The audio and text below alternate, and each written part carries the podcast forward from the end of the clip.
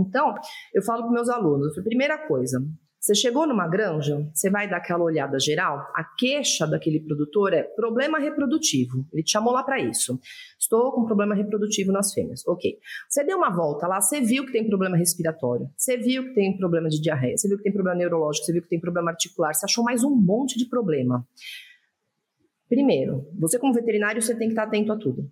Mas resolve primeiro a queixa dele.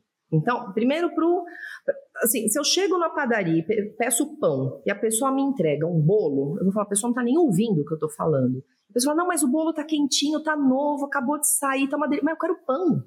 Então, assim, me entrega o que eu estou pedindo. Então, entrega para o teu cliente o que ele está te pedindo. Resolve o problema que ele que está afligindo ele. Aquilo está incomodando ele. A diarreia não está incomodando ele. O problema respiratório não está incomodando ele. As outras coisas que você enxergou não estão incomodando ele. E talvez ele não tenha visto mesmo mas ele está vendo o problema reprodutivo. Então vai lá e resolve o que ele está te pedindo. Ele vai confiar em você porque você deu atenção para ele, você resolveu o problema que estava afligindo ele, e aí você fala: Eu achei mais coisa para resolver. Ao resolver o seu problema, eu fico satisfeito como veterinário, porque eu vou ver os animais saudáveis, e o senhor vai ficar satisfeito porque vai aumentar a produtividade da sua granja.